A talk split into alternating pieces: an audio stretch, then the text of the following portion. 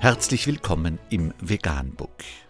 Wir liefern aktuelle Informationen und Beiträge zu den Themen Veganismus, Tier- und Menschenrechte, Klima- und Umweltschutz. Dr. Med Ernst Walter Henrich am 9. Juni 2018 zum Thema Nur 2% Vegetarier und nur 0,3% Veganer. Unter www.today.hogapage.de ist nachfolgendes zu lesen. So essen die Deutschen wirklich. Bio muss es sein, vielleicht auch vegetarisch oder gar vegan. Bewusste Ernährung liegt in Deutschland im Trend. Scheinbar. Oder trügt der Eindruck?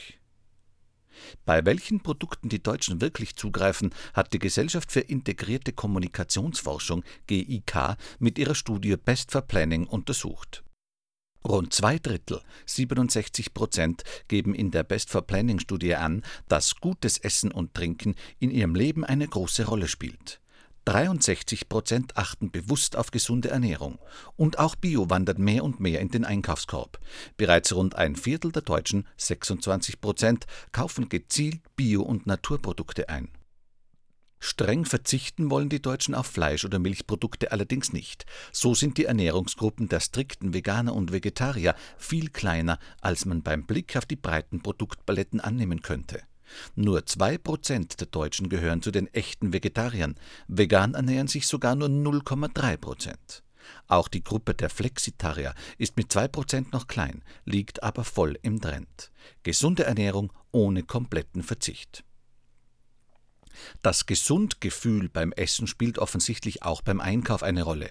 Der Umsatz vegetarischer Produkte zum Beispiel ist laut Nielsen von 2016 auf 2017 um 26 Prozent auf 819 Millionen Euro gestiegen.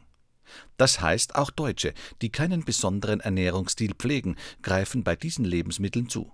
Die Verwenderreichweiten sind viel höher als die Spitzenzielgruppen, erläutert Tanja Seiter aus dem Forscherkreis der GIK. Dieses Ernährungsverhalten ist auch für Gastronomen interessant. Diese können ihre Speisekarte entsprechend bewerben, um so gezielt Neukunden anzulocken. Anmerkung dies wäre schockierend, wollen uns doch einige Organisationen ganz andere Zahlen verkaufen, aber durchaus plausibel, wenn man sich den relativ stabilen Fleischkonsum der letzten Jahre anschaut. Offensichtlich gibt es noch viel zu tun, wenn wir das Klima, die Umwelt, die Hungernden auf der Welt und die Tiere retten möchten. Seien wir realistisch, versuchen wir das Unmögliche. Ernesto Rafael Che Guevara de la Serna. Vegan, die gesündeste Ernährung und ihre Auswirkungen auf Klima und Umwelt, Tier- und Menschenrechte. Mehr unter www.provegan.info.